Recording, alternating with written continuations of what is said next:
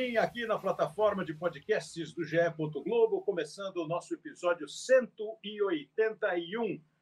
A gente vai aproveitar ainda a passagem do Edson Arantes do Nascimento para uma outra dimensão e o Pelé eterno, porque entre muitas, muitas coisas que o Pelé deixou, que o Pelé fez, aquela história que eu falei de futebol antes e depois de Pelé, entre outras, ele eternizou um número, como você vai ouvir agora na voz potente de um dos maiores narradores do rádio esportivo brasileiro de todos os tempos, Jorge Cury. O Zicão atirou, gol!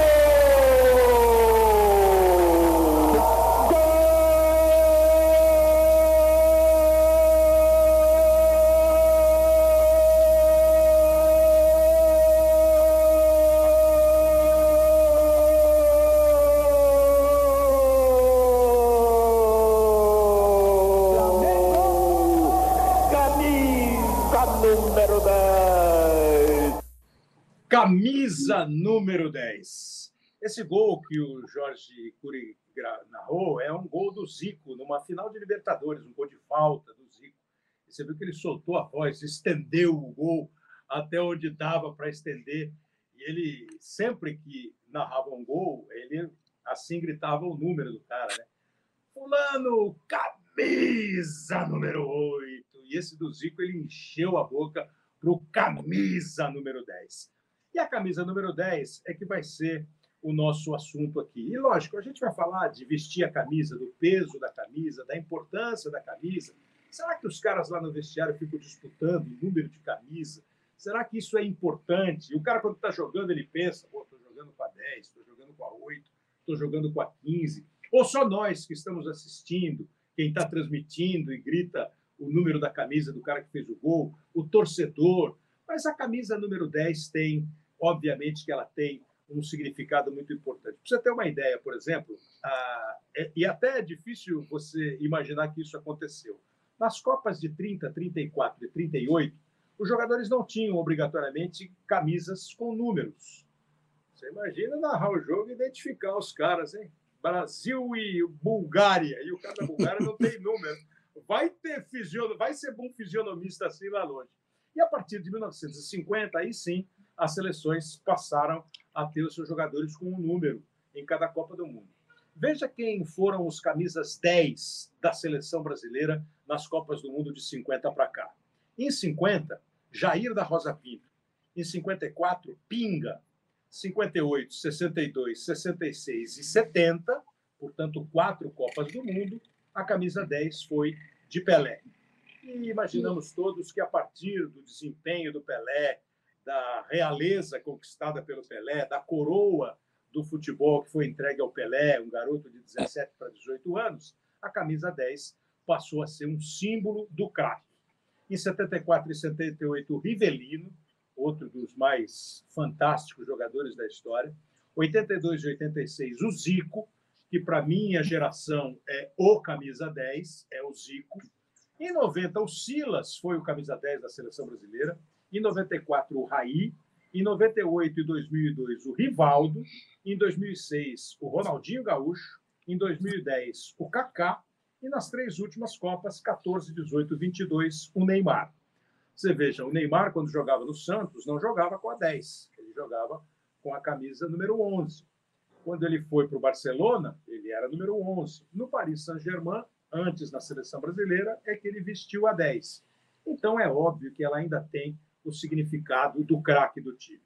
E você vai pegar poucas equipes, poucas seleções, não tem o número 10 como grande jogador. A Holanda, de 74, o Cruyff era 14. No Barcelona, o Cruyff jogou de 9. O Maradona e o Messi, o, o Kempis antes, né? Kempis em 74, o Maradona em 82, 86, 90 e 94, e o Messi de uns tempos para cá. O Messi não estreia na seleção com a camisa 10, mas depois vira camisa 10. Aliás, tem um, eh, um artigo que eu, eu, fui, eu fui ler, um artigo que saiu hoje na Folha de São Paulo. O Paulo Vinícius Coelho começa a conversar sobre a questão do, do melhor jogador de todos os tempos. Né? E ele começa o texto assim: ó, o técnico espanhol do Manchester City, Pepe Guardiola, declarou após a Copa do Mundo que Lionel Messi é o melhor jogador de todos os tempos, com todas as ponderações. Aí aspas do Guardiola. Quem viu Pelé, Maradona ou Di Stefano pode escolher o seu favorito. Há abordagens com teor sentimental. Eu já disse que é difícil entender como um jogador compete, como ele, Messi, nos últimos 15 ou 17 anos. Para mim, Messi é o melhor. Aí o PVC pondera que o Pelé competiu em altíssimo nível por 20 anos, entre 57 e 77. Ouviu várias comparações sobre grandes craques, mas ele sempre foi o comparado. Quem é melhor, o Eusébio ou o Pelé? O Di Stefano ou o Pelé? O Maradona ou o Pelé? O Messi ou o Pelé? O Cruyff ou o Pelé? Sempre o Pelé. E aí, no final, ele dá uma, uma, uma espetadinha carinhosa no, no Guardiola. Ele escreve assim: Messi começou a carreira no Barcelona com a camisa 30 e ganhou a Champions de 2006 com a 19, a mesma que ele usou na primeira Copa do Mundo dele em 2006. Quando Guardiola assumiu o Barcelona, dispensou Ronaldinho, entregou ao argentino o número 10. O que não lhe deu a 9, que era a camisa do Cruyff, ou a 14, que também foi vestida pelo Cruyff. O mito holandês, o gênio do espaço, foi inspiração para Pepe Guardiola escalar Messi de centroavante. Por que não lhe ofereceu a 7, já que ele jogava pela direita? Por que o número 10? Até Guardiola, sem perceber, reverenciou Pelé. Eu estou recebendo aqui três caras que jogaram com a camisa 10. Um deles eu já citei, o Silas, que no São Paulo não era 10, era número 8, mas que na seleção brasileira de 90 jogou com a camisa 10.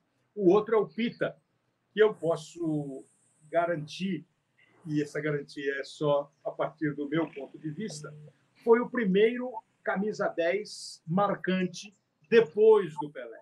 O Pelé para de jogar no Santos em 74, o Santos passa um período difícil, 75, 76, 77. Em 78, o Santos é campeão paulista com os meninos da Vila. Né? Os meninos da Vila eram Newton Batata, Pita, Juari e João Paulo, basicamente. O meio-campo era Clodoaldo e Ailton Lira, dois caras mais experientes, mais rodados. O Clodoaldo com a 5, o Lira com a 8. Durante o campeonato, eles se machucaram, saíram do time. Entraram o Zé Carlos, o Paninho, o meio-campo foi mudado, mas o 10 era o garoto Pita, que estava subindo. E um outro fenômeno do futebol, do meio do campo, jogou com a 8 no Guarani, jogou com a 10 no Palmeiras, e eu não sei qual é a ligação dele com essa número 10, que é o Djalminha. Então nós só temos craque. Primeiro ponto, Silas, você vai ter que fazer volante, tá, Silas? Vai marcar um pouquinho mais. eu, eu, eu, quando jogava com o Pita no São Paulo, primeiro, né, um abraço para vocês todos. Kleber, obrigado pelo convite, né? Dija, meu irmão e parceiro na ESPN, Pita, meu, meu paizão lá no São Paulo, que me ensinou muita coisa. Na verdade, é, a posição no jogo, ela era um idioma antes. Quando você saía para fora do Brasil, o cara falava: que número você joga? Eu jogo de número 8. Eu sabia o que você fazia dentro do campo. O cara jogava com a 10, o cara já sabia o, cara, o que o 10 fazia. Ah, eu era 5, o cara já sabia o que o 5 fazia. Então, acabava se tornando né, um, um, um, idioma quando hoje mudou muito. O jogador ele não tem uma referência, porque naquela época não tinha uma referência. Por que, que eu fui ser número 8? Eu fui ser número 8 por causa do Renato, no Urugaba e também jogou na seleção brasileira. É, por que, que o Pita foi ser número 10? Então, e, e, e cada é, é, posição tinha as suas, os seus deveres, né? Aquilo é. que você tinha que fazer, como se movimenta. O 10 era o cara que batia falta. O 10 era o cara que batia o pênalti. O 10 era o cara que pensava o jogo. Né? O 8 já era um cara que fazia mais o, o área a área, né? A ida e volta, que ajudava mais o volante. Se bem que no São Paulo a gente fazia isso todo mundo junto. Eu, Bernardo Pita, eu, Falcone Pita, eu, Márcio Araújo Pita, né? Que fomos os, os volantes ali, os meios daquela, daquela situação.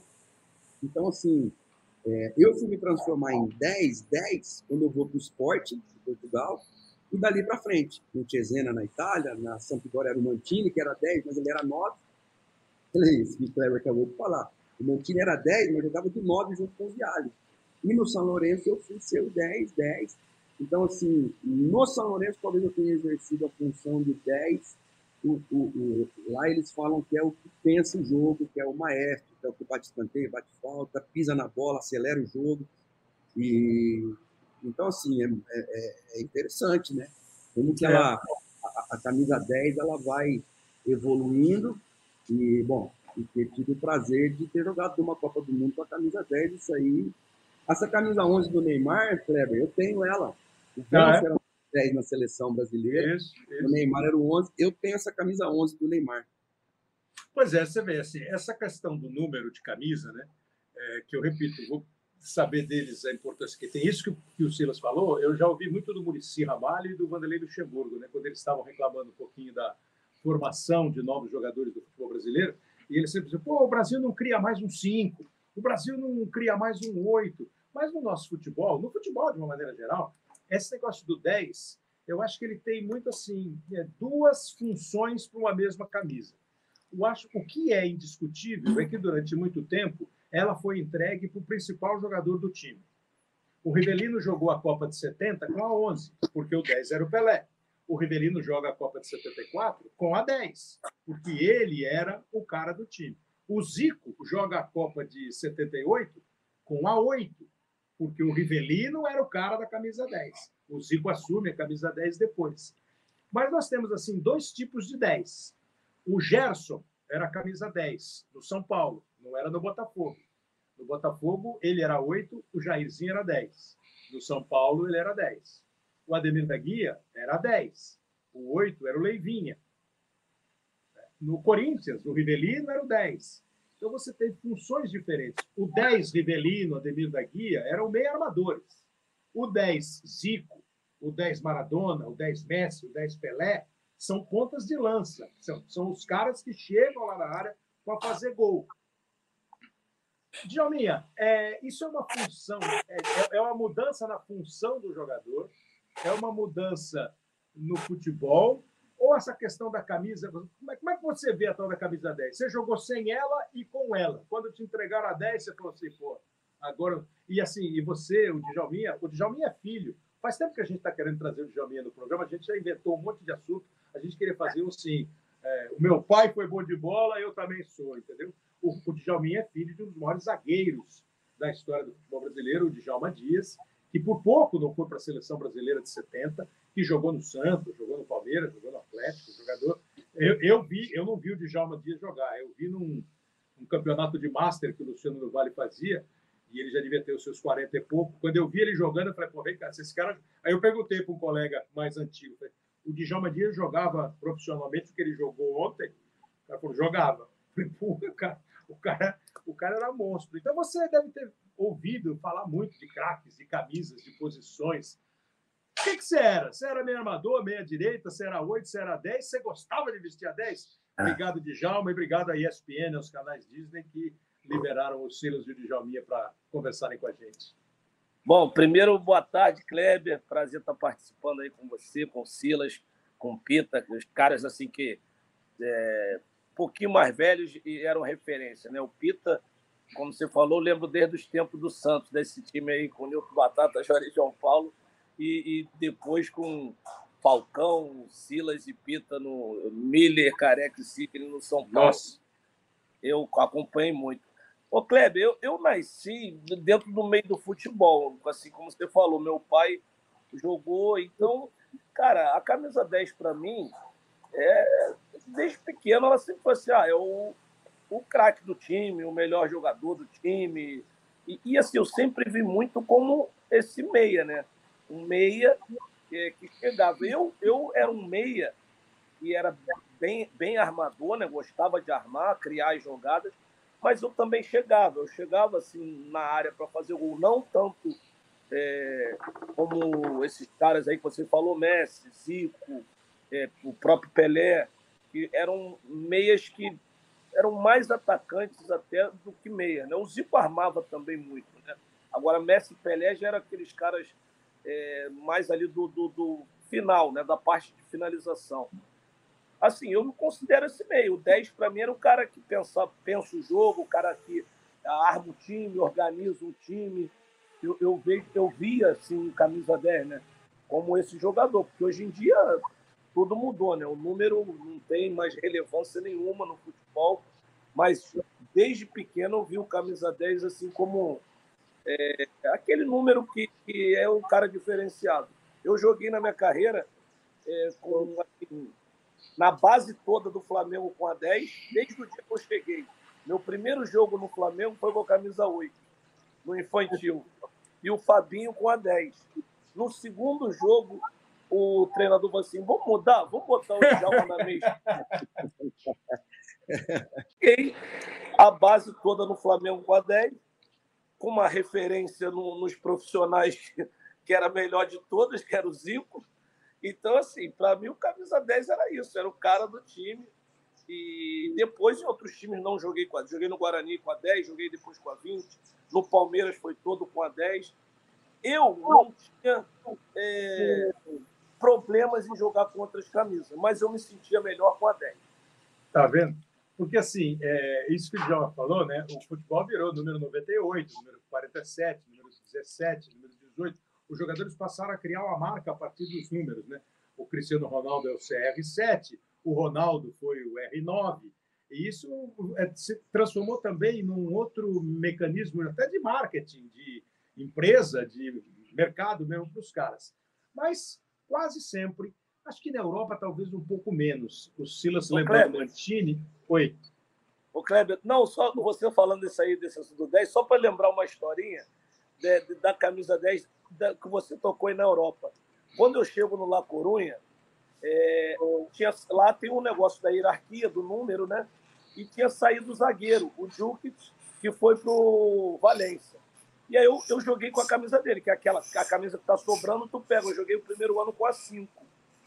Aí no ano seguinte entrou o Irureta, o treinador, e ele queria modificar os números. Queria, ah, não, eu, eu gosto de jogador com número de acordo com a sua posição. E aí ele me pergunta, com qual você quer jogar? E o Fran era meu parceiro, meu amigão. O Fran jogava com a 10. Eu falei, quero jogar com a 10. Ele, mas a 10 é do Fran. Falei, você me perguntou qual que eu quero jogar. É a 10. Agora, se quiser botar com outra, tudo bem. Aí ele modificou e me colocou com a 8. Então, assim, no La Coruña, o grande tempo da minha carreira foi com a 8. Mas se ele perguntou para eu escolher, eu escolhi a 10. Mas é, pois é, porque tem, tem esse respeito pelo número. Porque, e é gozado na Europa, o Zidane nunca jogou com a 10. Na França, sim, na seleção. No Real Madrid, ele jogava de 5. Acho que na Juventus ele jogou de 21. 10. 21. Na Juventus? Aí, 21, 20, tá vendo? Porque é isso que o Djalma falou. Você chega lá, qual é o número que tem?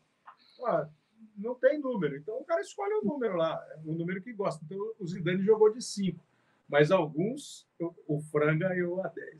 Agora eu vou perguntar para o 10. Na, na, nossa época do São Paulo, não tinha outro 10. Porque o é. reserva era o Pianelli. O Pianelli era 8 também. Então só tinha o Pita. Não, não tinha ninguém. Não, não, assim, se o Pita não jogasse, eu, eu acho que ele ia, o Silinho acho que não ia dar a camisa 10 para ninguém. então, né, Pita? Ia jogar com outro número de camisa. sim, Pita, sim. Vou, vou, botar o Pita aqui nessa roda. O Pita, sim, como eu disse, eu acho que foi o primeiro camisa 10 marcante depois do Pelé. No período que o Pelé foi se, se aposentou no Santos, aí depois ele voltou a jogar no Cosmos. Mas a camisa 10 do Santos, eu lembro, que eu lembro assim de moleque é que tinha um, um jogador que acho que veio de Minas Gerais, chamado Tonzinho, nem sei se o Pita pegou, é capaz que o Pita tenha subido, o Toenzinho ainda estivesse lá. O Toenzinho era até um bom jogador, um meia rápido, ponta, ponta de lança rápido, mas era o camisa 10. E causava um impacto, né? Porra, mas o Pelé era... Aí o Pita pegou a camisa 10. E eu não lembro do Pita com outra camisa. O Pita depois veio para São Paulo, o Santos fez um negócio lá para São Paulo, o Pita veio, o Humberto e o Zé Sérgio foram para o Santos. O Santos até foi campeão com esses jogadores, como o Pita foi campeão paulista, campeão brasileiro, no São Paulo. Ô, Pita, você devia ter uns 18 anos de idade quando o cara chegou e falou assim: Pita, o técnico de 78 era o Formiga, né? O técnico do campeão paulista era o seu Chico Formiga. Quando o cara falou assim: ah, ah tua camisa tá aqui. Aí você olhou lá e falou assim: porra, peraí, é 10. é do Santos. Só tem certeza, seu Chico? Ou você nem se abalou? Bom, Cleber, primeiramente, prazer falar com você. Obrigado pelo convite. Silas e Djalma, um grande abraço. Kleber, na verdade, é, é, é, eu tive algumas passagens com com Pelé, assim, quando era meio garoto, né, com 16 anos, nosso treinador subi para o profissional me levou para fazer um coletivo, né? Eu nem consegui amarrar a chuteira, né? Porque com 16 anos você vê Carlos Alberto Torres, Clodoaldo, Edu, Pelé, só cobra, né? Então eu fui ali e tal, fiz um, um treino e tal, e até que me sai bem. Depois aí o Pelé vinha fazer os treinos e ele, eu, eu ainda não estava só subindo, mas quem era o 10 daquela época era o Ailton Lira. É. subir. Ailton Lira, logo como Pelé parou, Ailton Lira. Aí o Pelé falou assim: Ô garoto, vamos fazer uma aposta aqui eh, fora da área. aqui. Eu chuto com a minha canhota e você chuta com a sua canhota mesmo. Vamos ver quem vai ganhar. Não precisa nem falar, né? Quem, quem ganhou, né? Mas aí foi um exemplo para que ele me ensinasse a treinar com a direita. Ele explicou tudo para mim. E aí eu subi já como titular. Eu, eu, eu comecei com a oito, sabe? Dos, dos amistosos, antes de começar o Paulista. Mas o Lira, que eu tenho muita gratidão por ele, ele me, num dos jogos começaram o Paulista, ele falou: Ó, oh, seu Chico dá 10 pro garoto aí que eu vou ficar com a, com a 8. E foi onde eu comecei, mas eu não dava para pensar, né? Que eu comecei a pensar que a 10 era do Pelé, eu não, não conseguia jogar, né? Não dava para render. Só que depois que o Pelé parou, como você falou, vieram muitos camisas 10, e principalmente quando entrava a camisa 10 de cor na vila, ah, era difícil para eles, porque os caras pensavam no Pelé, né?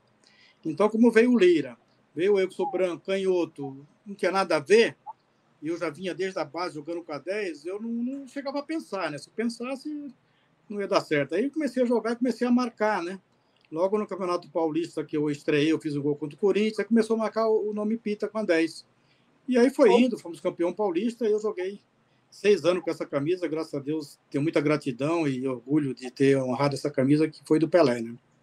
Pô, é, é legal gozado isso, porque assim, quando o Pita vai para o São Paulo, eu acho que o Humberto vem para o Santos e o Humberto joga com a 10. O Humberto joga com a 10. O Dema era 5, o Humberto era 10, o Paulo Isidoro. Não sei se o Paulo Isidoro já estava. O, o Lima era 7. Já estava, né? O Lima era 7, tá. o Paulo Isidoro 8, o Serginho 9 e o Zé Sérgio 11. Então o Humberto jogou de 10. E o Santos depois teve uns, alguns camisas 10 muito marcantes. O Diego, que vai daqui a pouco falar um negocinho aqui para gente. O Giovani, que eu acho que foi talvez o mais brilhante camisa 10 depois desse período jogando no Santos pela liderança, pelo trabalho que ele fez, não foi nem muito tempo, e aí foi C10 do, do Barcelona. Então, é, é, é, eu, eu, não sei qual é o peso, eu não sei qual é o, o, o temor, mas que tem uma, uma mística, tem. Você tremeu quando te deram a 10 da seleção brasileira numa Copa do Mundo, Silas? Ou você não estava nem aí? Então, Kleber, é, quando a gente vai para o Mundial de Juniores, na Rússia, é, eu no São Paulo jogava com a 8 e o Miller jogava no São Paulo com a 7. Isso. Só que no Campeonato Mundial de Juniores era número de inscrição. E aí o Paulo Dutra me deu a 7. E por conta daquilo que eu falei no início, pô, eu falava, pô, eu não sou ponta direita. O 7 era ponta direita e ponto final. Eu falava, pô, eu não sou ponta direita.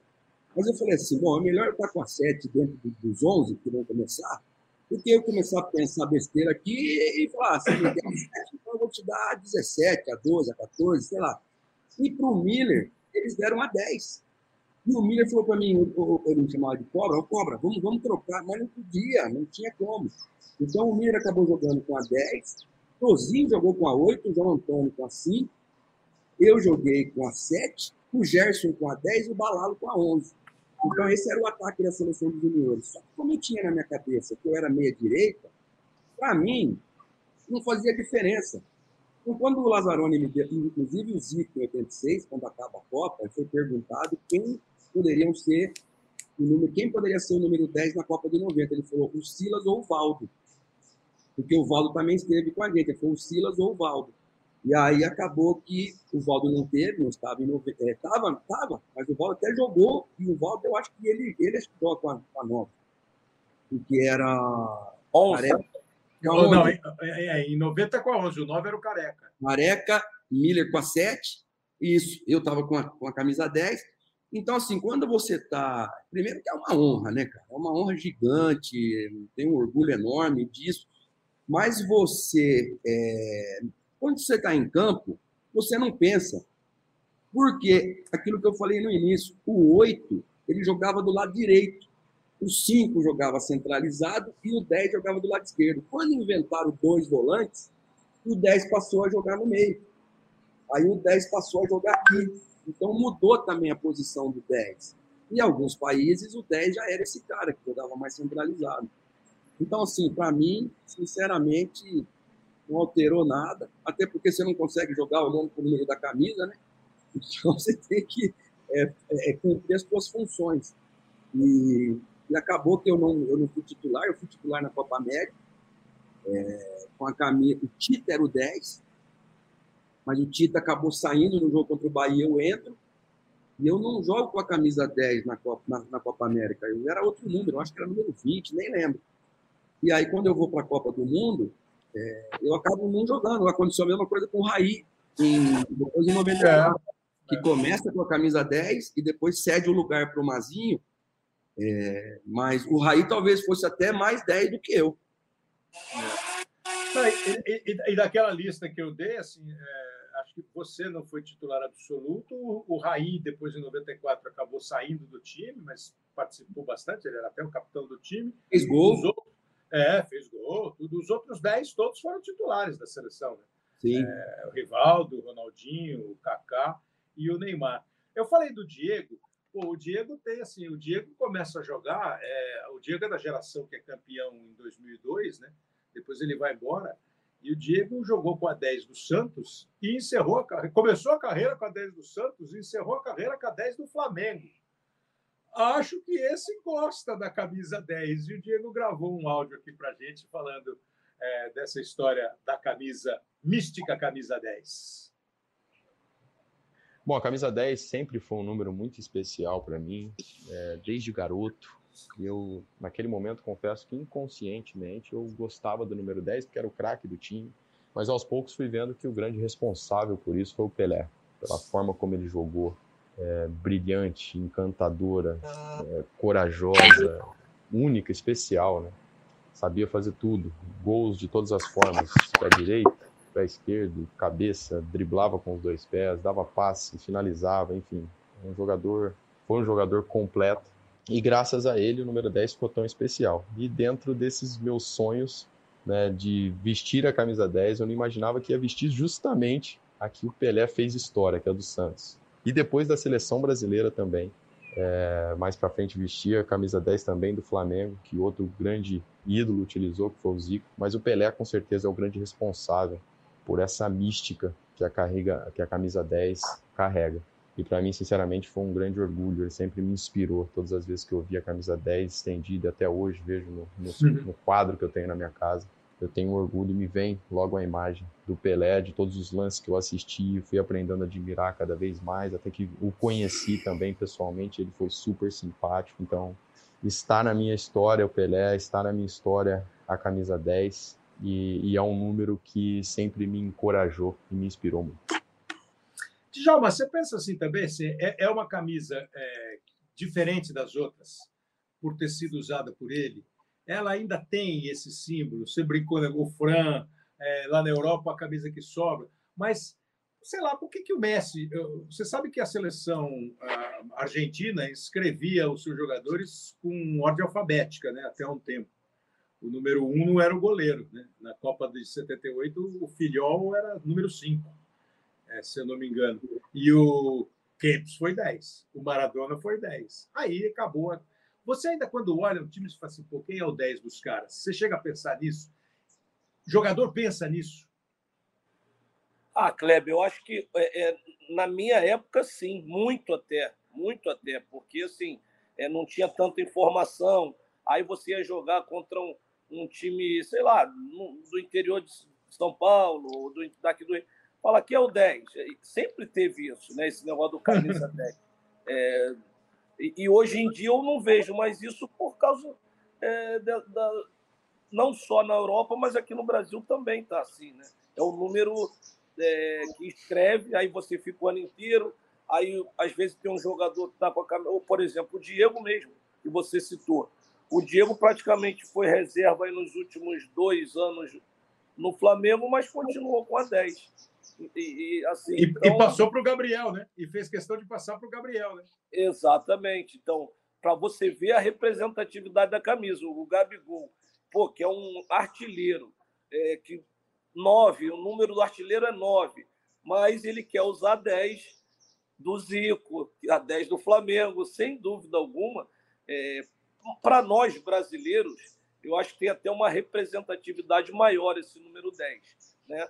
Mas eu acredito que no mundo inteiro, é, é, todo mundo sabe dessa mística da camisa 10. Hoje em dia, ela não é mais usada em função de regulamento, de, de outros fatores. Mas eu acho que o mundo inteiro sabe que essa camisa 10 é, ela é diferente justamente por, pelo Pelé ter vestido essa camisa. Eu acho que quando eu comecei a jogar futebol, era assim, é a 10, é a 10 do Pelé, é a camisa que é o melhor. Então, assim, eu comecei vendo futebol assim, dessa maneira. Aí a nossa cabeça vai mudando em função da, da, da, do tempo, da tecnologia, e porque não pode. Mas eu sempre vi o, o, a camisa 10 como uma diferente. É, na, eu, eu, lembro que na Copa América de 97, é, o Zagallo criou aquele número 1. Né? Aí é. o número 1 era o camisa 10, né? aquele que vai.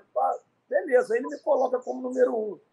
Aí quando vai com o primeiro jogo lá, as camisas lá no, no vestiário, a inscrição, pô, eu com a 13. Eu falei, aí eu falei, caramba, eu acho que tá bom, o Zagallo gosta de 13, eu acho que ele tá me dando esse número por causa disso.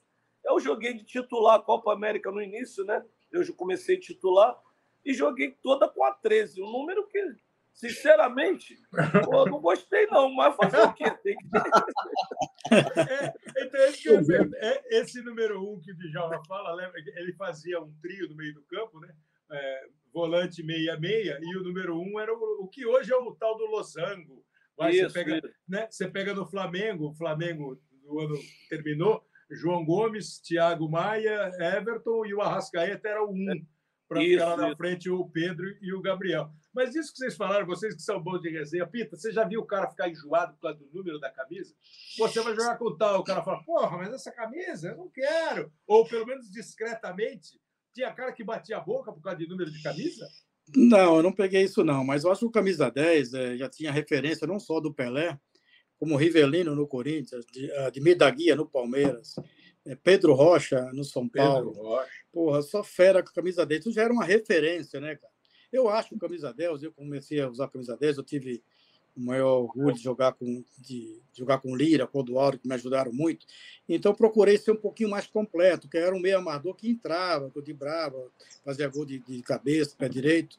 Então, mas acho que o camisa 10 para o, a equipe, o cara, a equipe tem que saber que a, que a bola tem que passar nele. A bola passa nele e sabe que ali a coisa vai sair coisa boa. E o, e o 10 tem que saber disso, né? O 10 tem que saber que ele é responsável por todos os torcedores que vai no estádio ver o camisa 10 jogar, como ia ver eu, como ia ver o Djalma, é, Ivelino, Zico, o Silas jogar com a 10. O cara quer esperar alguma coisa diferente, como hoje esperam do Messi, né?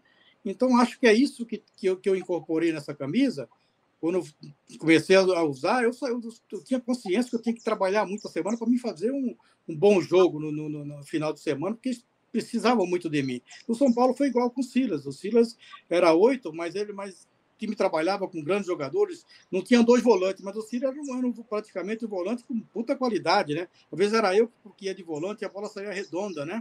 Então a gente, mas eu tinha em mim que a bola tinha que passar em mim e tinha que sair boa, né? Eu tinha que fazer alguma coisa diferente, né? Tem a ajuda dos companheiros, mas eu acho que esse é o negócio da 10. A 10 o cara tem que saber que ele é o diferente do time, é o melhor do time, que eu, que eu acho, né? Então é isso que eu penso, que eu pensava antes, e, e, e na minha época não teve tanta briga, porque quando era a Eutorira com a 10, ninguém mexia. Quando era eu com a 10, ninguém ia mexer na, na, ali na 10, não, porque eu sabia que já tinha dono, já era, já, já ninguém mudava isso, né? Isso que eu, que eu penso.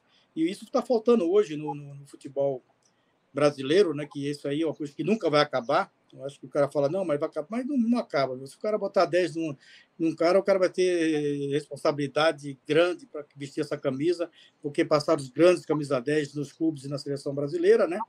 Então, acho que é isso que eu, que eu penso do camisa 10. O cara tem que assumir e saber que ela, ela você tem que fazer acontecer dentro do jogo, né?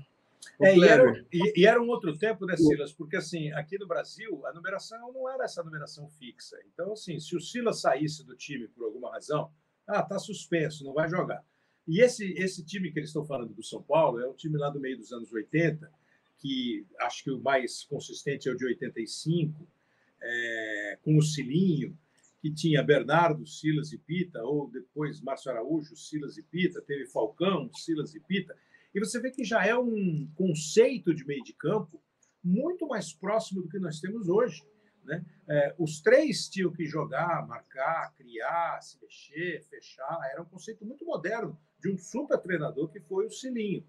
Né? E naquela época, então, sim, se o Falcão jogava, ele jogava de cinco.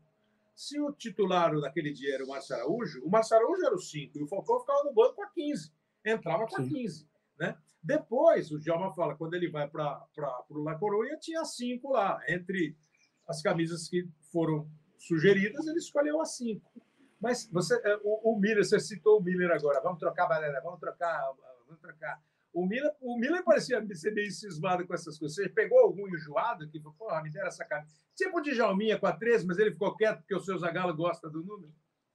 Não, eu não peguei. Ah, depois, quando a gente para de jogar, que a gente vai jogar com a seleção de Master e os times de Master, aí lá no vestiário o cara fala, daqui, daqui, essa aqui para mim. Ó, e aí o cara meio que é, ele acaba assumindo aquilo que ele foi a vida inteira. Mas eu lembrei de duas coisas muito interessantes. A primeira, você falou do Tonzinho. O Tonzinho, Kleber, o Cilinho, o Tonzinho era sinônimo de bater falta rápido. Lembra? Verdade, verdade. Falta, ele gritava do banco, Tonzinho, Tonzinho, Tonzinho, que era para a gente bater rápido a falta. E, o, e o, a camisa 10, outra coisa que eu lembrei, que é bem legal, para mim.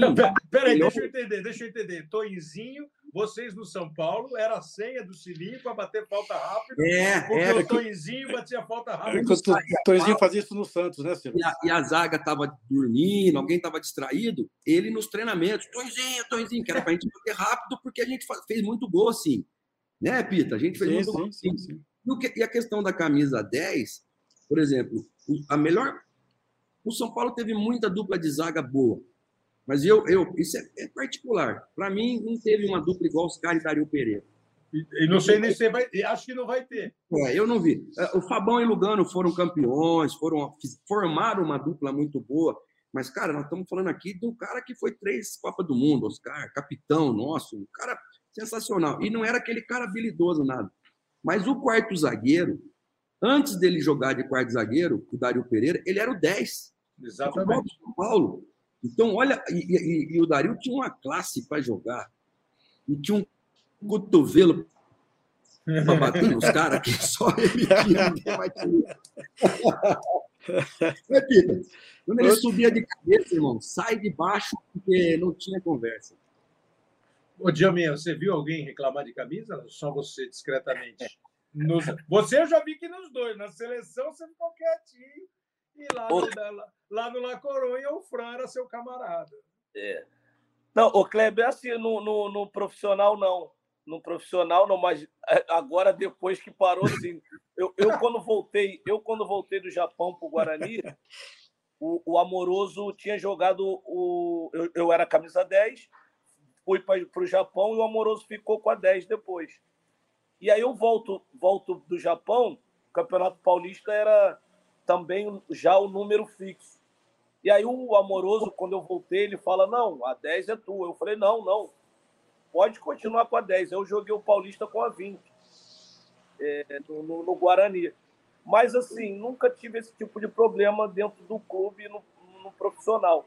Mas agora, no, no, depois que a gente parou de jogar futebol, teve um jogo numa, na reabertura do Maracanã.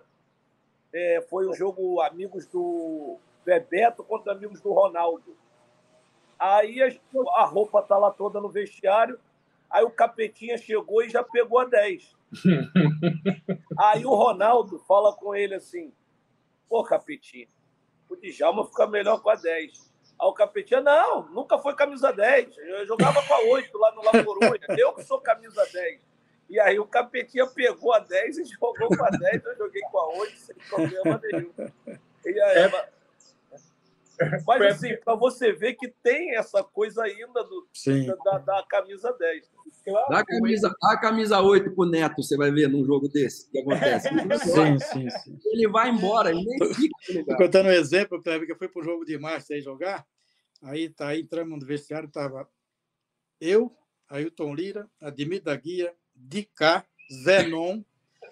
Aí o cara falou, meu amigo. Pô, vou tirar joga, 10. Eu vou tirar joga 10. pro alto aí, que não Quem tem jo- jeito. Quem pegou? Quem pegou? Ademir da Guia, que era o mais Ah, tá experiente, mas era só as camisa 10, viu? nossa senhora, todo mundo batia foto, todo mundo era.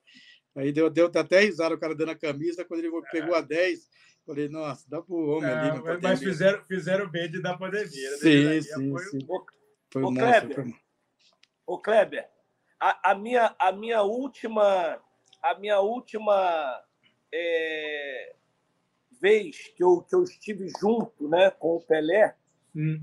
foi na gravação de um comercial de uma, uma marca de shampoo. E nesse comercial foi eu, Pelé, Rivelino e Rivaldo. Ó, E eu tenho essa foto, né? Aí, quando nós fomos tirar a foto, eu falei: caramba, rapaz, primeira vez na minha vida que eu tô com três camisas 10 do meu lado e eu sou o pior deles. aí você vê, você vê, você vê como, você vê como-. Você- vê é isso aí, né? Por exemplo, o, o Edilson sempre jogou de 10, né? O Edilson jogou de 10 no Guarani, jogou de 10 no Palmeiras e jogou de 10 no Corinthians. Por isso que ele chegou lá e pegou a 10. O Rivaldo, ele não foi 10 no. Eu acho que nem no Mogi Mirim o Edilson era 10. No Mogi eu não lembro. Mas quando o, Edilson, o, o Rivaldo sai. Rivaldo do era Mogi- 11, 10 era, era o Valber. 11, né? Era o Valber, exatamente. Que eles foram pro Palmeiras. Foram os dois pro Palmeiras. O 10 era o Valber, que era aquele trio, Valber, Leto e Rivaldo, né? No Isso. Palmeiras, acho que ele jogou de 11. No Corinthians, acho que ele jogou de 11. E no Barcelona, ele não jogou de 10. Acho que depois que o Giovani saiu, talvez ele tenha jogado de 10 no Barcelona. Isso, Mas de- depois que o Giovani saiu, né? E na isso. seleção, ele jogou de 10. Na seleção, ele jogou duas Copas do Mundo com a número 10. Agora, é, é gozado isso. Eu- a gente pegou uma. Para você ver como tem, é, há algum tempo, ao canal Fora, Foras de Série, o Pelé deu uma entrevista. E perguntaram para ele essa parada da camisa 10. Dá uma olhada o que ele falou. Número 10, todo mundo fala número 10 antes do Pelé era só um número. Mas eu nem sabia que tinha essa, essa importância, mas realmente depois né, que eh, nós fomos campeões do mundo em 58, o Brasil foi campeão do mundo, jogador, jogador mais novo, né, com 17 anos, e o número 10. Então depois começaram a dar importância para o número 10, porque antes ninguém se preocupava por número. Exatamente. Nem número tinha. Então, assim, ó, Pita, me dá três camisas 10 que para você são acima da média. Se quiser cinco, pode dar cinco. Hoje o, Não, não, de todos os tempos, de tudo que Bom. você viu. o Pelé tira, né? Pelé- É, o Pelé acho que tira, né? Senão, senão você, vai, você vai diminuir a lista, né? Não, eu acho que o que, eu- que foi referência para mim foi a Demi da Guia, né, que eu via jogar, né? Rivelino, né? É, é, Pedro Rocha, né? são os três. É, peguei o Lira também, que, que eu vi jogar também quando era garoto. Dicá e Zenon, né? São esses aí. É claro que Zico, não precisa nem Zico também é outro que está Pois é. é, eu acho que dentro do Pelé é o segundo, o Zico tem que falar, tem Roberto Dinamite, eu acho que tem muitos camisa 10 fera, né, Gleb, naquela época, né? você cita aí 10 fácil, com muita, com é. muita facilidade. É por isso que você falou, porque quer dizer, o Roberto, que nos deixou agora recentemente, Sim, sim, o, Roberto, o Roberto não era, a posição dele não era 10, o Roberto era centroavante. E aí o Roberto jogava de 10 no Vasco da Gama, como o Zico jogava de 10 no time do, do Flamengo. É, você tem, Silas, uma lista de 10 assim? Você acha que mesmo, o Pelé, obviamente, fora. E, e eu tendo a concordar com o Pita. é, assim, é, repito, é uma coisa muito de geração. O Pita é de uma geração, quase a mesma geração. É, é, eu acho que o Zico, é, o Zico é antes do Pita, né? Quando o Pita começa, o Zico já está no Flamengo. Você também, e o Djalma deve ter visto o Zico, o molequinho, entrar no, na, na Gávea e o Djalma olhar e falar assim: Meu Deus, aquele lá é o seu Zico. Quais são os camisas 10 mais marcantes para o Silas? É, eu, eu discordo muito do Guardiola é, quando ele fala da questão do, do Lionel Messi, porque eu nunca vi, por exemplo, o Messi fazer um gol com a perna direita de falta. Eu nunca vi o Pita fazer um gol com a perna direita de falta, nem o Dija. Eu também não vi o Zedão fazer um gol de falta com a canhota. E também não vi o Zico fazer um gol de falta com a canhota. Também não vi o Dicá fazer um gol de falta com a canhota. Também não vi o Maradona fazer um gol de falta com a direita. Não vi o Ronaldinho Gaúcho fazer um, um gol de falta com a canhota. E o Pelé, ele tem um gol de canhota, de falta, que é a coisa mais linda. Impressionante. É, além de tudo aquilo que todo mundo fez, ele já tinha feito antes, e, e eu não sei de quem que ele aprendeu, porque os caras aprenderam dele, mas ele aprendeu de quem? Então, eu concordo com, com o Pita. Eu acho que o Pelé é fora, está tá num outro nível. Se o Zico tivesse sido campeão do mundo, a gente estaria comparando o Maradona com o Zico, não com o Pelé. Certamente.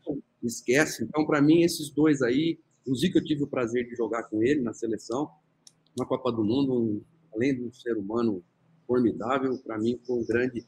E depois é, é, desses caras aí, é, você vê, o, o, Flamengo tinha Tita e Zico, número 10, o Tita jogava com 7, porque, é. mas, mas, era 10 também, e era craque também. Então, o Pita citou, o Mira, o Zenon, é, o próprio.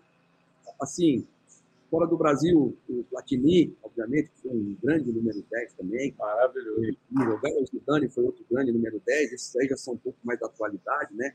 É, o Pita mesmo, eu falei, não tinha outro 10 no São Paulo. Era ele. O São Paulo nem cogitava em contratar outro 10, porque ele. Primeiro que ninguém se machucava, né, Cléber? Naquela é. época, ninguém se machucava, não tinha esse negócio de. Os caras sabiam quem era do goleiro até o ponto esquerda e, e, e não tinha lesão. Eu também não sei explicar por quê. Também não é o caso agora, né? Mas o Zenon, o Vicá, é, o Galo, o, o, o, nem sei quem mais, o, o Dira foi muito craque, né? Alex, o Alex Meia também, o Alex foi um cara fora da curva também, que jogou com a número 10. É, a, a, a, Itália teve. Não, não, eu esqueci o nome dele, cara. Ele jogou a Copa de 90. Era o 10 da Itália. É. É, o, a, bom, a Itália teve recentemente o Não era Antonioni? Não era Antonioni, não era Antonioni. O, o, Antonioni jogou de 82, era um baita camisa 10, o Antonioni. É, Depois foi o baixo. Tinha, tinha o Di Matteo, né? Que também foi um, um, baita do número 10 que jogou na Roma, jogou na seleção. Não é Albertini, Albertini era volante.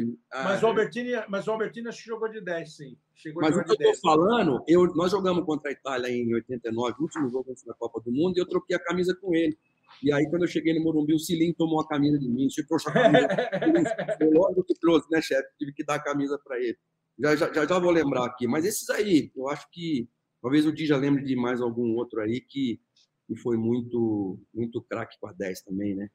Então, o Neymar não é 10, né? É, é, Kleber. O Neymar ele é, ele, é, ele, é, ele é igual o Mbappé com a 10 na Copa do Mundo. O Mbappé é ponta direita, ponta esquerda. É, mas aí é o craque, né? Aí é, aí é que você vê que o craque pega a 10, né? Isso. Mas não é armador, que nem o Dija falou, não é o organizador, é o finalizador, é o ponta de lança antigo. É o cara no, no Santos, antes do Pita, quando jogava o Pelé, quem armava o time era o Zito. E o Pelé era ponta de lança lá. O Zito é que fazia aquela armação no meio.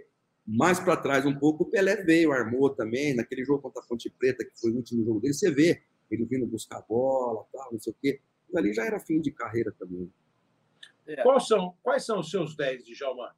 Meus 10, assim, os meus 10, assim, eu, eu sempre falo de, de, Nós estamos falando do assunto, né? Não quem jogou melhor, de claro, claro, estrangeiro. Claro. Então, Não, a marca, a marca, né? É, a marca aquele 10 que, aquele modelo que ficou bem com a 10. Né? É a posição, do jeito que eu gosto. Então, a minha lista é, é, tirando o Pelé, obviamente, né?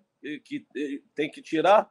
É Rivelino, Zico, Maradona, Pita e Ronaldinho Gaúcho. Ó, oh, é a bela lista. Então, agora eu queria aproveitar com vocês exatamente isso que vocês já deram assim pitadinhas ao longo do programa, que é esse negócio da função, né? O 10 Rivelino era diferente do 10 Zico. Tanto assim que jogaram juntos, fizeram meio campo juntos. Ficou muito marcado na história do nosso futebol aquela conversa do ataque da seleção de 70 ter cinco camisas 10. Na verdade, é, o Jairzinho jogava com a 10 no Botafogo, o Pelé jogava com a 10 no Santos, o Rivelino jogava com a 10 no Corinthians, o Gerson veio para o São Paulo e jogou com a 10 no São Paulo, ele já estava no São Paulo, e o Tostão era o único que não jogava com a 10. Né? O Tostão jogava com a 8 do Cruzeiro e depois com a 9 do Cruzeiro, a camisa que ele jogou na seleção brasileira. Ele jogava que... como 10, né? Como 10, exatamente. E aí, porque o 10 do Cruzeiro era de seu Lopes. O Tostão fala muito isso, que o começo daquele grande time era Piazza, Dirceu e Tostão. Natal, Evaldo e Hilton.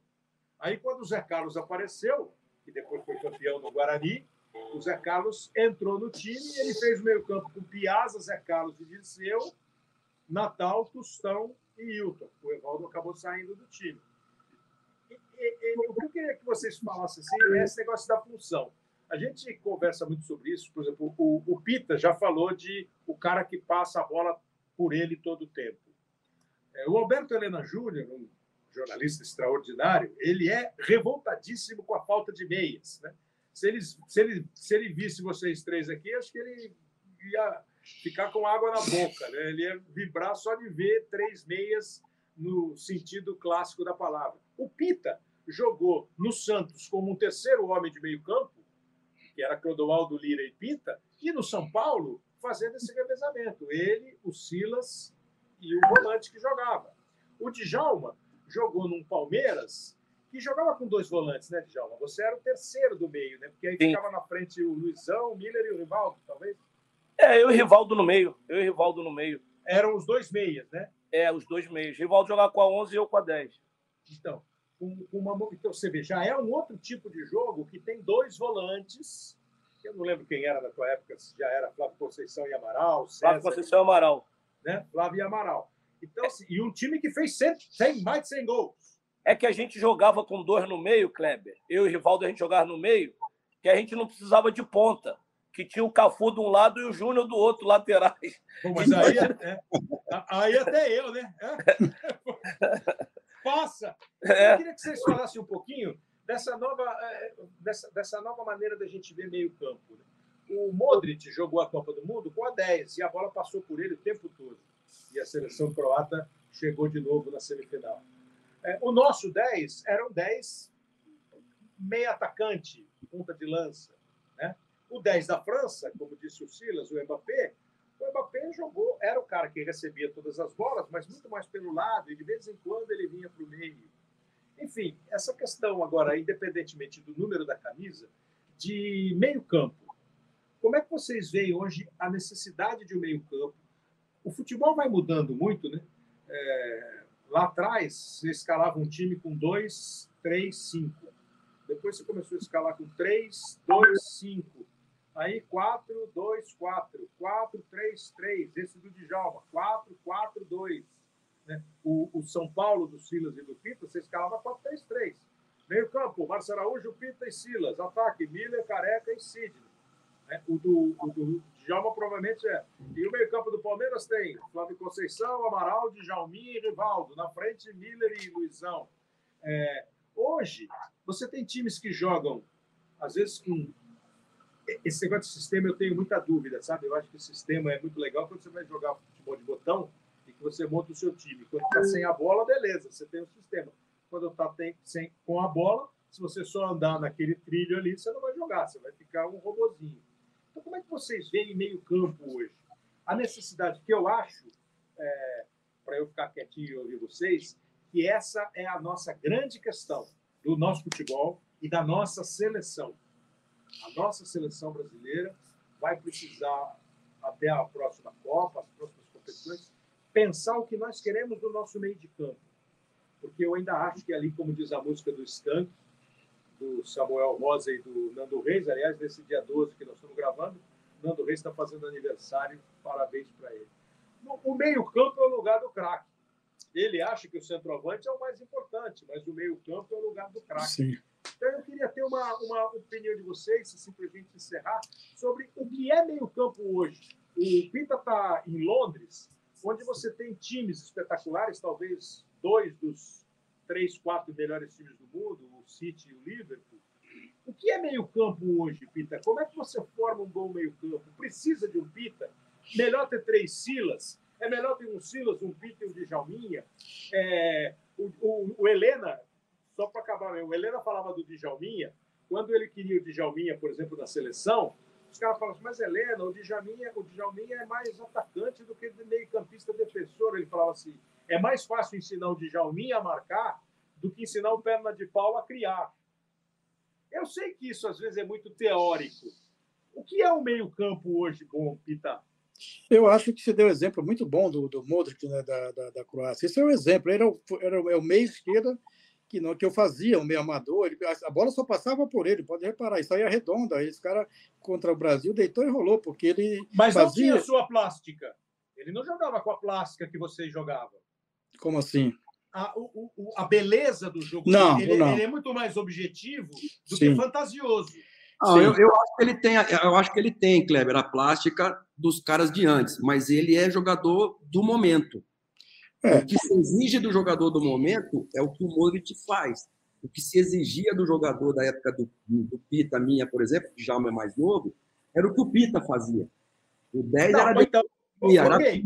Pita, era Ailton Lira. Olha, não, olha a diferença. Não, não, concordo. Claro, o meio-campo do Palmeiras era, que foi o primeiro time que eu decorei, o meio-campo do Palmeiras era Dudu e Ademir.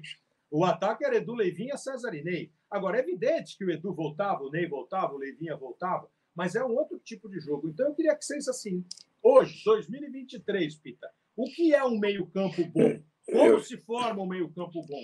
Eu acho que cabe muito e precisa do, da seleção brasileira e todo o time precisa de um grande camisa 10. Camisa 10 que fez como fez o, o, o Modric, o da Bélgica, né?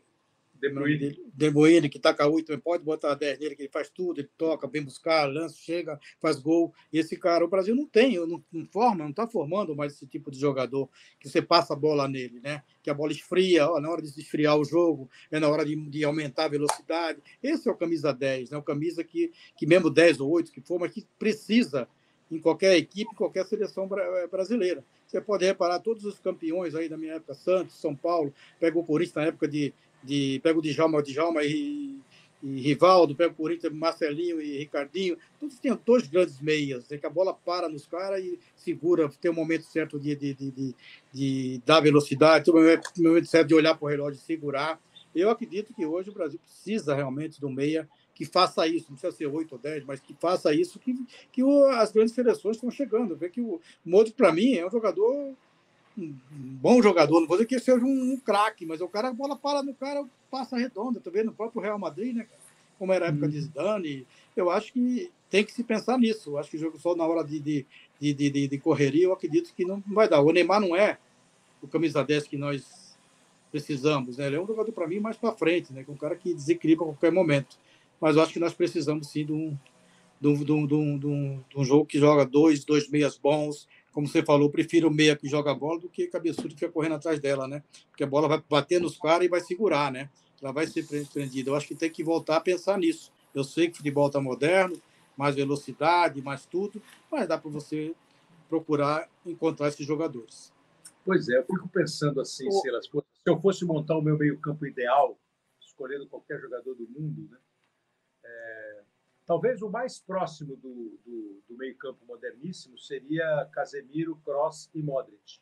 Hoje, é, você, se eu fosse, eu acho que o De Bruyne é o melhor meio-campista do mundo faz tempo. Então, se eu hoje fosse escolher o meio-campo do meu time, talvez eu escolhesse De Bruyne, é, sei lá, se o Enzo Fernandes, que apareceu brilhantemente na Argentina para jogar de volante, e ia pensar um, um terceiro jogador. Eu sou muito fã do Cross, mas reconheço, o Cross está chegando mais para o fim da carreira do que para o auge da carreira. O que é meio-campo hoje? Como é que você, que tem experiência como treinador, então você pensaria o meio-campo, tipo de característica? O Pita ainda quer aquele cara.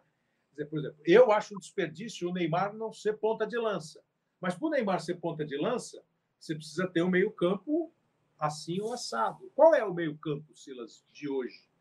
Eu, eu, eu assim, para dar um exemplo de nomes, eu colocaria Isso. o Casemiro como cinco, porque o Casemiro ele faz a parte da marcação, ele chega, ele faz gol, ele cabeceia, precisa melhorar um pouco a parte defensiva dele, do cabeceio, ele é melhor lá no ataque do que quem está defendendo, de cabeça dentro da área, mas como volante, sabe ler o jogo, está no lugar certo na hora certa. O Modric, do lado direito, como meia é, de saída, né? Não vou falar o Messi, por quê? Porque eu colocaria o Messi mais na frente. Estou falando só dos três três.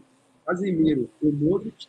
E, para mim, o do outro lado, não necessariamente precisava, precisava ser um 10 incisivo. Podia ser um 10 de Galminha, um 10 Pita, um Renato Augusto, no momento bom. Um Renato Augusto, que é um cara que pisa na bola, um cara que pensa o jogo, um cara que pifa, um cara que chuta fora da área. Então, eu, eu formaria aqui esses três, lógico, os três no auge. Depois, claro, dali para claro. frente, dali para frente, lógico, Mbappé, Neymar e Messi.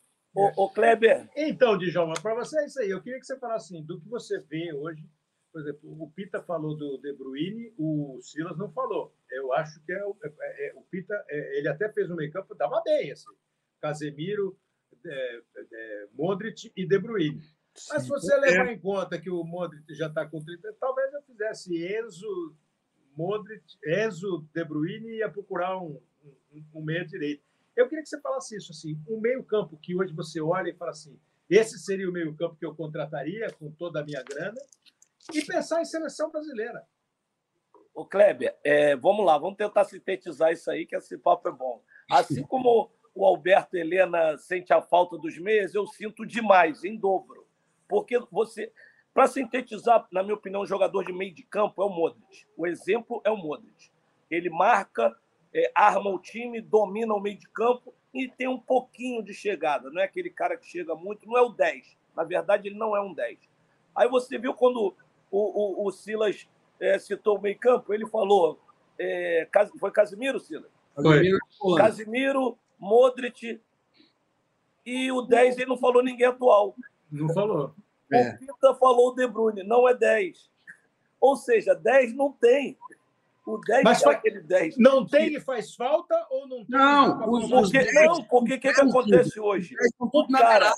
Os o 10 cara estão que- que-. Anthony, Rafinha, eles botaram tudo para beirada agora. o cara que ah, seria um 10 hoje, ou ele é atacante, ou ele vai para o lado. O Isso. cara que tem qualidade técnica, jogam ele para o lado. Aí você pega uma Reis, por exemplo, lá no City. Eu acho que uma Reis, pô, é um cara que sabe armar o jogo, mas joga lá na ponta. É, o, o próprio daquele outro de Marrocos também, bom jogador, o, joga lá pela direita. Então, É, assim, o- não o- tem Ze- o Ze- 10. Ze- como é é? Ze- Zelite, Ze- Zete, Zeite. como é? Ziyech, é. Não tem o 10 que ele arma o time e ele ainda tem aquela chegada na área de fazer gol, de fazer gol. Não tem. Ou ele, ou os caras falam assim, vai lá fazer gol, não vem aqui armar, ou então vem aqui armar e não precisa fazer gol. Entendeu? Não tem esse. Então, hoje, o ideal, o ideal, como não tem esses 10, eu vejo Casimiro, Modric, sem dúvida alguma, e nesse é, o último terço eu colocaria o De Bruyne, porque É, ele, ele, ele chega, ele faz gol, ele, ele tem bom passe e É. e é um 10 moderno, porque ele arranca com a bola em velocidade no contra-ataque, ele também puxa em velocidade. Hoje o futebol não tem aquele 10 que fica mais, Isso. mais da intermediária para frente. Não, o 10 hoje ele vem atrás e Uhum. chega lá até a área, porque hoje em dia está muito assim. Então, o Então- ideal para mim seria isso: o Casimiro, o Modric e o, De Bruyne. Então, mas assim, seria fácil para você. O Silas, eu acho que sempre fez isso a, a vida inteira. O Pita fez em boa parte da carreira, mas num mundo diferente. Você precisou fazer menos. Mas é claro que eu já vi você vir aqui na tua área ajudar a cercar. Pô, não é dar carrinho e tomar 82 bolas. É apertar o cara, não deixar o cara pensar sozinho. Porque pensar sozinho, até eu que não sou craque que nem vocês, vou fazer alguma coisa. Eu pego uma bola, estou sozinho, eu vou ver você livre, eu vou dar um passo para você se eu tiver mínima qualidade para jogar futebol, né? Agora, é, é possível que jogadores com essa, por exemplo, você botaria o, o Neymar no meio-campo, o o, o, o, o, Mbappé pelo meio? O Griezmann, o Griezmann teve que fazer isso nessa Copa. Esse Na- é uma adaptação na Copa, maravilhosa. na Copa- na Copa passada era Mbappé de ponta direita, é, Giroud de centroavante, Griezmann por dentro e o Matuidi fazia aqui o lado esquerdo. Só que aconteceu, E tinha no meio-campo, o Pogba e o Kanté. Kanté e Pogba. Então o Griezmann na Copa de 18 não precisava fazer o que ele fez agora. Agora era Chouameni e Rabiot. Então ele tinha que vir na meia direita. Pô, tem jogada, Claro. tem jogo nessa Copa do Mundo que o Griezmann está defendendo dentro da área pequena do goleiro. Então, Ô, Silas, mas é ô, isso que às vezes, Silas e Djalma, é isso que às vezes me perturba um pouco. Quando eu falar, se eu falasse um dia para um treinador de futebol, para muita gente de futebol, vocês, no auge dos 25 anos de cada um, eu falasse, pô, eu formaria o meu meio-campo com Silas, Pita e Djalminha. Sabe a pergunta que eu ouço? Pô, mas quem é que marca? Pô, os três, pô. É. Os Ô, três. Kleber, Pô, ô, Kleber, marca é outro ô, time. Kleber, pô. assim, ô, ô Silas, Quem eu, marca é eu o vou, time. eu, você perguntou, Kleber. Kleber, você perguntou se eu, se eu marcaria. Eu sempre falo o seguinte: eu sempre fui um jogador é, muito bem fisicamente. As pessoas falam, ah, Djalminha não marcava, mas eu sempre fui bem fisicamente. Aí eu falo assim: eu consigo jogar fácil de segundo de volante, é, correr, marcar, desde que tenha um melhor do que eu de, de, na, na, frente. Se tiver um, um, melhor do que eu ali como meia, eu jogo de volante, de segundo volante. Agora, se não tiver melhor, eu vou para lá. É, é, simples assim. Por exemplo, formar um meio-campo, é, eu, Pita e o Silas, hoje, ajudaria mais para jogar esses três no meio de campo. Eu falei, tem que ajudar mais, vou ajudar, porque não, não temos três marcadores na essência mas jogaríamos tranquilamente. Sim. Bom, e, e, com a bola ia ser uma lindeza, né, Peter? Tá... Ah, ia ser é, difícil, ia ser difícil. Ia fazer que nem a, o Modric sozinho fez contra o Brasil. Dominou o Brasil no meio de campo sozinho, o Modric.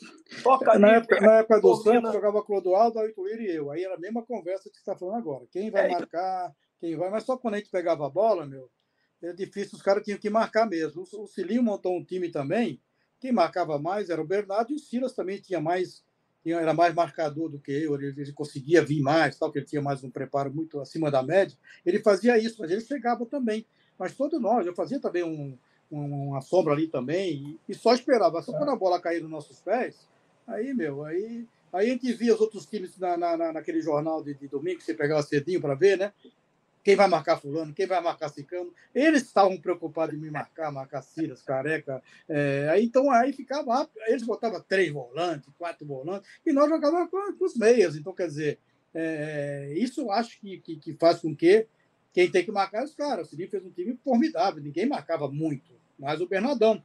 Só que, poxa, a bola vinha no nosso pé, né? Que via sempre no jornal cedo, olhava para ali e falava, nossa, os caras botaram cinco volantes para jogar contra nós.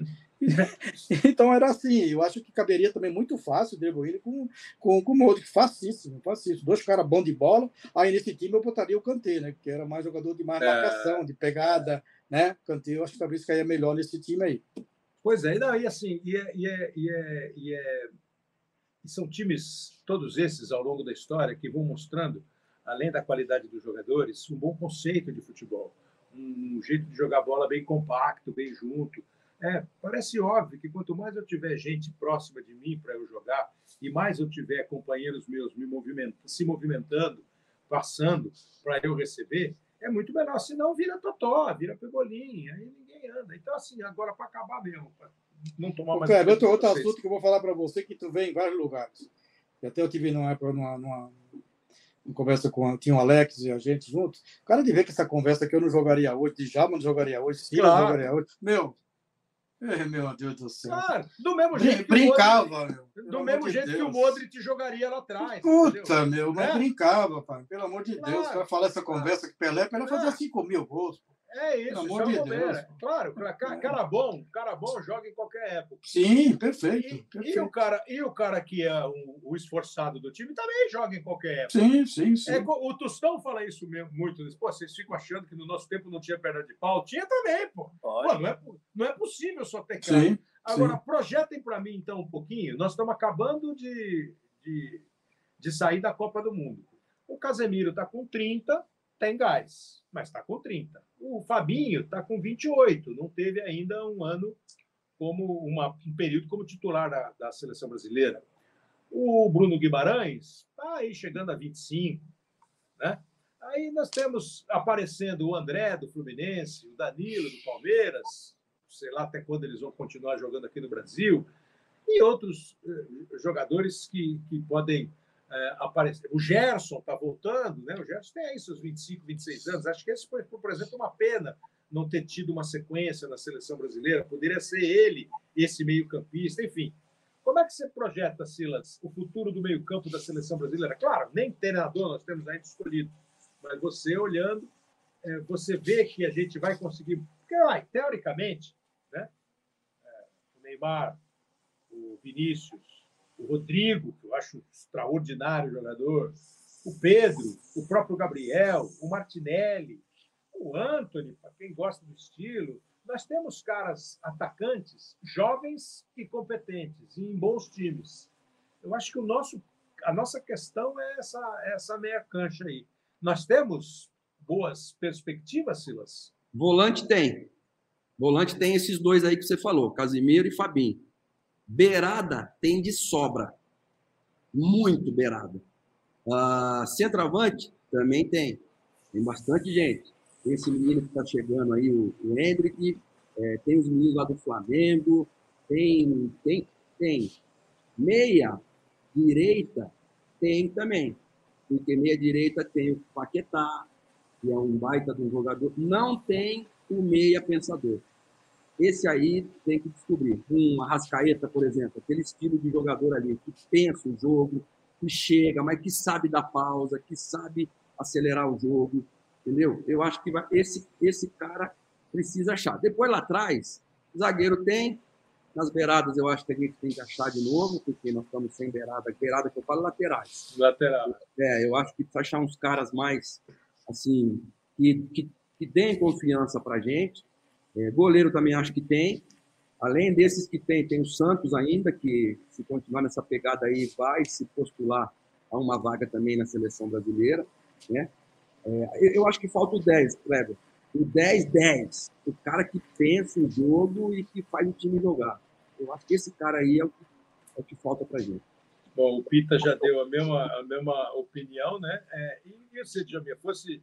É, eu assumo a seleção brasileira, levo você como meu assistente e pergunto para você, pô, Djalma, quem é que nós vamos botar no meio campo?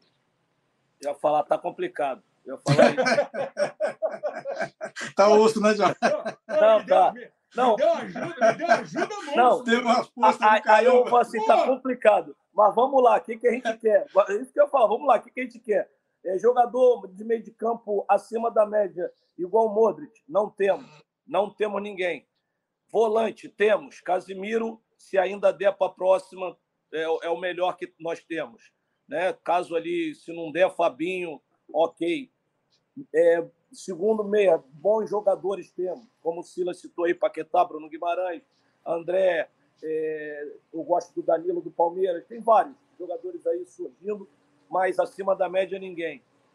E, e, e meia, nenhum, nenhum. Acho que é, temos que encontrar esse meia é, para que a gente tenha uma seleção mais criativa. O Neymar pode cumprir essa função, mas não é o meia, e, e acredito que daqui a quatro anos esteja é, menos meia ainda, tem que dar, é, ficar mais solto ainda na frente, né? Imagino caso chegue até lá. Centroavante, que eu, eu, eu acho que, que eu, eu, boto muita esperança no Hendrick, muita, muita, muita. Esse menino, para mim, é o diferencial porque é o 9 de verdade que, que só pensa em gol, não é o 9 que quer abrir espaço, que quer é, tabelar, não, ele, ele quer fazer gol. Eu gosto de 9 que gosta de fazer gol. E, mas no meio acho que é o grande problema. Outro dia eu estava numa discussão dessa com os amigos, e eu falei assim, faz tempo, tempo, que a seleção brasileira não tem jogador de meio de campo é, de muita qualidade. Por exemplo, de, de, é, como um brasileiro, né? vou citar aqui, o, o filho do Mazinho faz, mas só que é espanhol. Thiago faz tempo que não tem um jogador que até assim, com estilo parecido com o do Silas, de, de dominar o jogo, toca ali, vem aqui, vou buscar, é, entendeu? Então não tem isso, isso que é um jogador de meio de campo na essência, de qualidade. Me dá a bola aqui, vou virar, vem aqui, toca aqui, vamos tabelar, vou meter uma bola. Não temos. Esse jogador nós não temos e a gente fica na esperança de que, que apareça. Mas aí a gente vem numa, volta na discussão antiga, que é, a- que é o meu maior problema com o futebol é esse. Não adianta a gente falar que não tem no profissional, se a gente não forma lá na base. Não adianta nada. Porque é, hoje é, é meio campista, não é volante, meia direita e meia esquerda, não, é meio campista, e o resto é tudo atacante. Não é ponta direita, não é Uhum. ponta esquerda, não é centroavante, é atacante. Aí complica tudo. Mas, ô, Dija, o cara não quer mais ser meia, porque hoje ele tem dois volantes para marcar ele. Então, o próprio treinador, quando aparece um moleque desse na base, ele empurra o moleque lá para a beirada, porque lá ele tem só um. O Anthony, É. por exemplo, na época do Pita, na minha, seria um meia. Uhum. O Rafinha seria um meia. Você, Dija, se jogasse nos dias de hoje, eles iam empurrar você lá para a beirada, para fazer o que o Everton Ribeiro faz. Sim, sim, sim. O Everton É, Ribeiro, é por porque exemplo, não, também, Silas, não é, o, não é o 10 que a gente pensa. Agora, também, na Silas, ele tanto que foi convocado, né? Isso. Então, e, e os meias hoje, o meia esse da minha característica, da do, do Pita, é, eles têm que ajudar muito, eles têm que compor muito. E aí, o que acontece? Como esse meia é mais inteligente, é mais criativo e mais decisivo, fala assim: peraí, vou te empurrar um pouquinho mais para frente. O Messi faz muito isso. O Messi é um meia, ele, ele pode jogar de meia, mas como ele não ajuda, ele vai, é adiantado um pouquinho e ele faz o papel do meia, porque ele joga nas entrelinhas ali, ó. Ele, ele procura espaço no volante, atrás do volante, foge do zagueiro.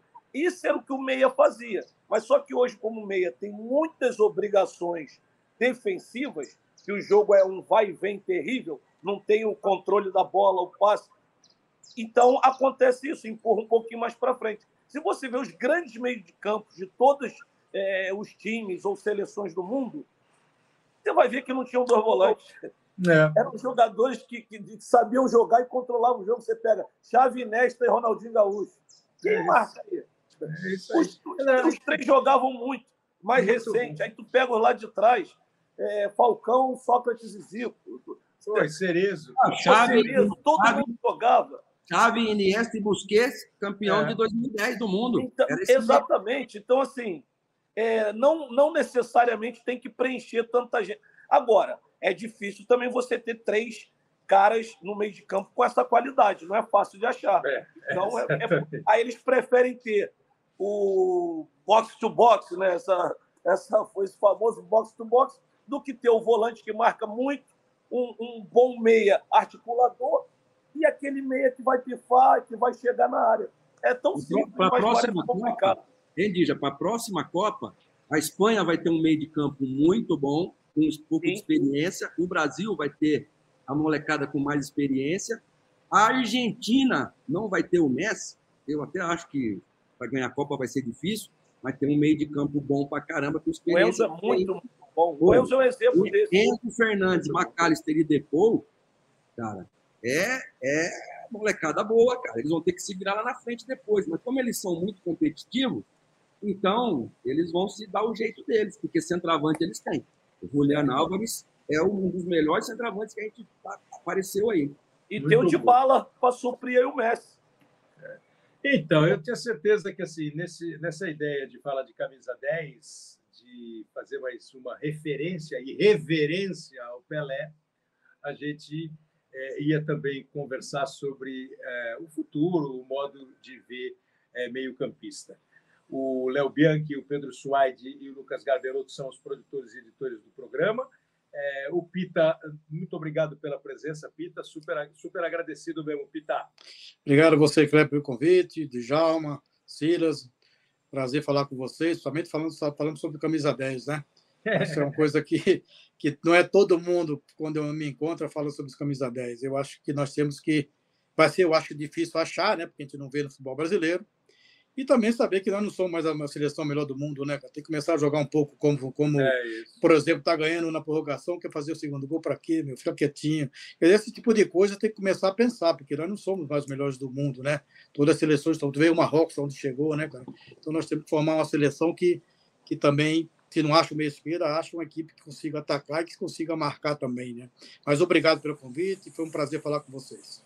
Prazer foi meu. Obrigado, hein, Silas, mais uma vez, pela atenção acho, acho que o, o, Silas, acho que caiu a conexão do Silas, mas eu tenho certeza que o Silas. É... Voltou, voltou. Fala, Silas. Pô, tava quase perdendo lugar, nós já estávamos botando o Heriberto no seu lugar. Fala, Silas. Obrigado, Silas. O Heriberto jogava muito, mas não ia, ia dar, não. um beijo para vocês. Kleber, obrigado pelo convite. Pita, beijo, te amo. Sabe? É, Dija, um abração grande também. E para fechar a minha parte aqui, a minha camisa 10 está lá na casa do Pelé. O Edinho levou para ele assinar e está lá. Então, deixa baixar a poeira agora aí. E aí eu, eu, vou lá buscar minha camisa 10 com muito orgulho, agora assinada pelo, pelo rei. Pô, agora camisa mil. Djalma, é. obrigado demais é, pela atenção. Obrigado à ESPN, aos canais Disney que deixaram você e o Silas conversar com a gente. Espero que vocês tenham gostado. Valeu, Djalma. Valeu, Kleber, obrigado. Como, como o Pita falou, é uma resenha muito boa. Falar de camisa 10 de meio de campo, coisa que eu gosto muito. Então foi um prazer. Grande abraço, Pita, Sila. Abraço, daqui a pouco lá de São. Beijo. Boa.